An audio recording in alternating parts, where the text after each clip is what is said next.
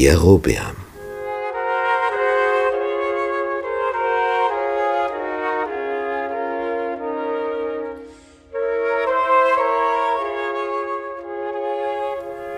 Als Jerobeam, der Verwalter von Salomo, dem Propheten Ahia von Silo begegnet und dieser seinen Umhang zerreißt und ihm zehn Stücke des Umhanges gibt und sagt, zehn Stämme kriegst du, weil Salomo Abgötterei getrieben hat. Ist er natürlich völlig verblüfft und kann das natürlich nicht für sich behalten. Denn wer so eine Ankündigung bekommt, dass er als Verwalter zum König aufsteigt und er kriegt zehn Stämme und der Nachfolger Salomos kriegt einen Stamm, naja, das ist, und er zehnmal so viel. Das ist schon eine Aussage und eine Ansage. Und Jerobeam sagt nur dem besten Freund und der wieder nur dem besten Freund. Und so macht das die Runde. Und am Ende erfährt die ganze Geschichte schön heiß serviert, der König Salomo. Und an dem Tag ist Jerobeams Schicksal besiegelt. Und wenn er nicht so schnell geflohen wäre wie damals Mose aus Ägypten, dann wäre er tot gewesen. Denn als Salomo hört, dass Jerobeam durch einen Propheten angekündigt zehn Stämme bekommen soll, denkt du, das löse ich so, indem ich Jerobeam töte.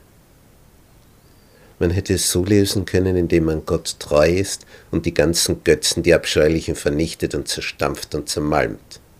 Das wäre der bessere Weg gewesen, als Jerobeam töten zu wollen. Und Jerobeam entflieht nach Ägypten, um sicher zu sein, dass ihm keiner was tut. Und der Pharao nimmt ihn mit Wohlwollen auf. Denn Jerobeam ist ja immerhin der Kanzler von Salomo gewesen. Also sein wichtigster Mann. Und der Pharao versorgt Jerobeam. Kann dort wohnen, kann essen. Und er lädt ihn oft zu sich ein. Ja, und Jerobeam fühlt sich geehrt, der Pharao. Und an seinem Tisch darf er essen und die erlesenen Speisen. Und dem geht's gut als Flüchtling da unten im Süden. Und Jerobeam merkt gar nicht, wie er über den Tisch gezogen wird. Denn all die Freundlichkeit des Pharaos hat nur einen Grund, ein Motiv.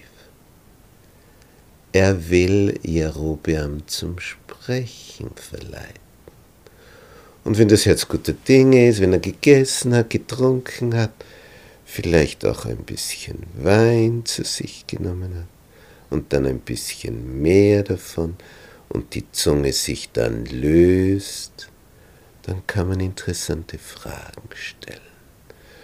Zum Beispiel, wie denn diese ganze Verteidigungslinie gegen Ägypten aufgebaut ist, in welchen Festungen wie viele Streitwagen liegen mit Pferden, wie viele Soldaten in dieser oder jener Festung sind, wie viel Gold es im Schatzhaus Salomos gibt und so.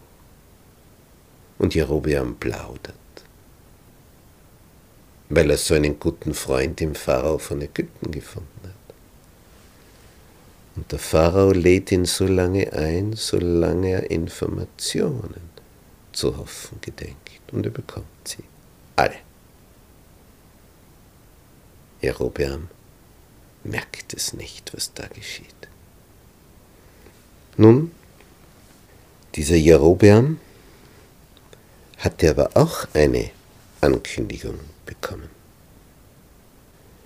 Wirst du nun gehorchen allem, was ich dir gebieten werde, und in meinen Wegen wandeln und tun, was mir gefällt?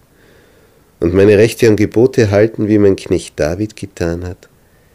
So will ich mit dir sein und dir ein beständiges Haus bauen, wie ich es David gebaut habe und will dir Israel geben. In der Bibel steht, Salomo aber trachtete danach, Jerobeam zu töten. Da machte sich Jerobeam auf und floh nach Ägypten zu Shishak, dem König von Ägypten, und blieb dort in Ägypten, bis Salomo starb. Die Zeit aber, die Salomo König war zu Jerusalem über ganz Israel, ist 40 Jahre. So wie David, wieder 40 Jahre. Und dann wird der Sohn Salomos, Rehabeam, zum König ernannt. Tja, und dann geht alles Volk, alle wichtigen Leute nach Sichem.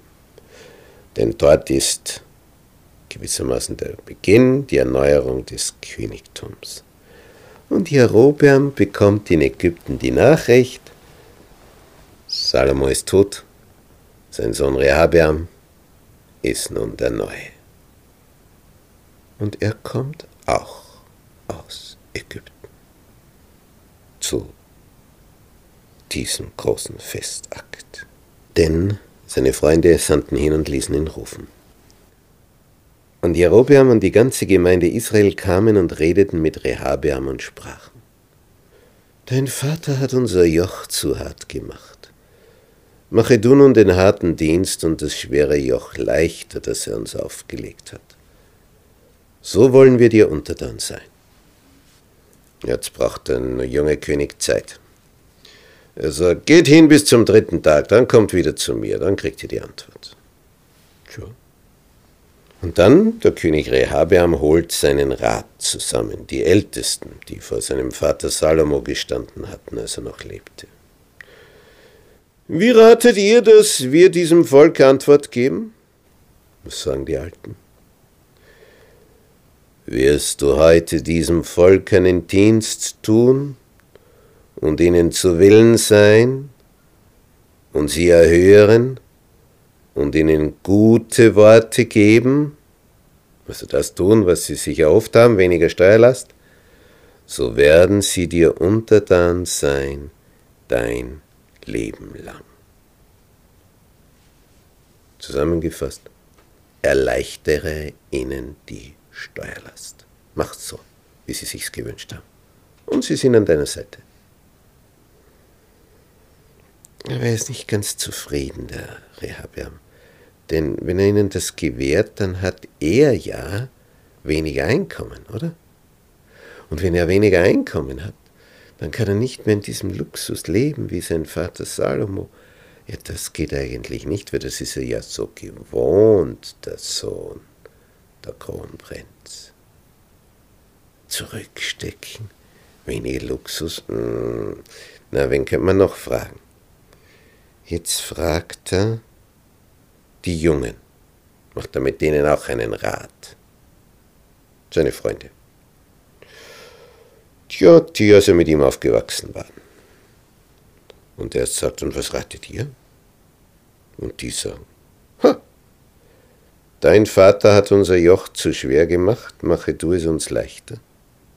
Dann sagst du, mein kleiner Finger ist dicker als der Oberschenkel meines Vaters.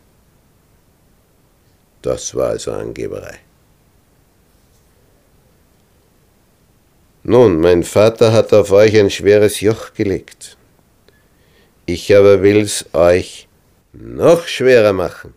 Mein Vater hat euch mit Peitschen gezüchtigt. Ich will euch mit Skorpionen züchtigen. Tja, so was dann am dritten Tage. Den Rehabiam sich gedacht. Ich zeig dir mal, wer da der neue König ist.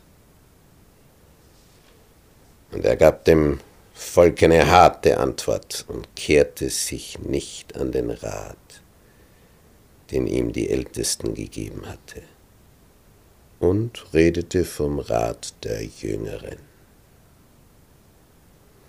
So hörte der König nicht auf das Volk. Tja, und dann kam das, was er hier von Silo vorausgesagt hatte.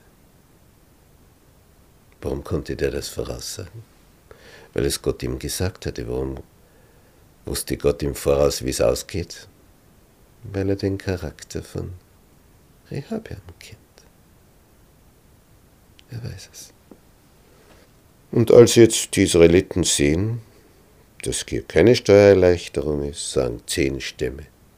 Und dann wählen wir unseren eigenen König, nämlich Jerobeam, und tschüss. Na, da hat Rehabeam geschaut. Es blieb ihm nur mehr ein Stamm. Hinterher ist man immer klüger.